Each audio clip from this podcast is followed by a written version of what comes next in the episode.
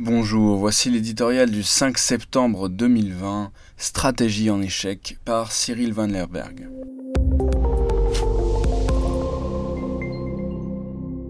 La France vient de dépasser pour la première fois cette semaine le seuil du million de tests hebdomadaires de dépistage du Covid-19. C'est cinq fois plus qu'à la mi-mai, en sortie de confinement.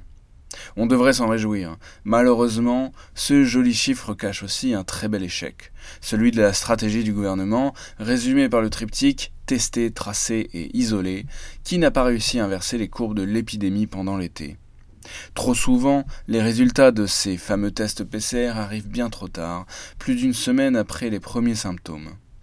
De longues journées d'incertitude pendant lesquelles un porteur du virus peut contaminer ses proches, ses collègues. Le système français de dépistage est clairement débordé, car les délais pour mettre fin au doute ne cessent de s'allonger. Un signe de plus de l'incapacité des pouvoirs publics à gérer une situation pourtant prévisible, tous les experts ayant annoncé de longue date une accélération très probable de l'épidémie cet automne.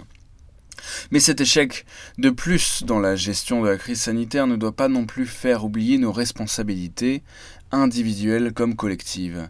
Car ne nous l'aurons pas, ce sont avant tout nos comportements qui sont les moteurs de l'épidémie.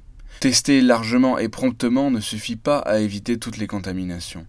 Le fiasco sanitaire du PSG, pourtant sous très haute surveillance avec six joueurs testés positifs au Covid après des vacances à Ibiza, est à ce titre une parabole de ce qui s'est passé tout l'été.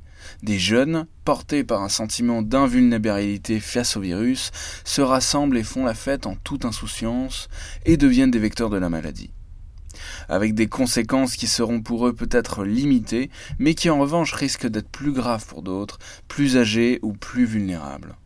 Si les hôpitaux se remplissent à nouveau, il sera trop tard pour avoir des regrets.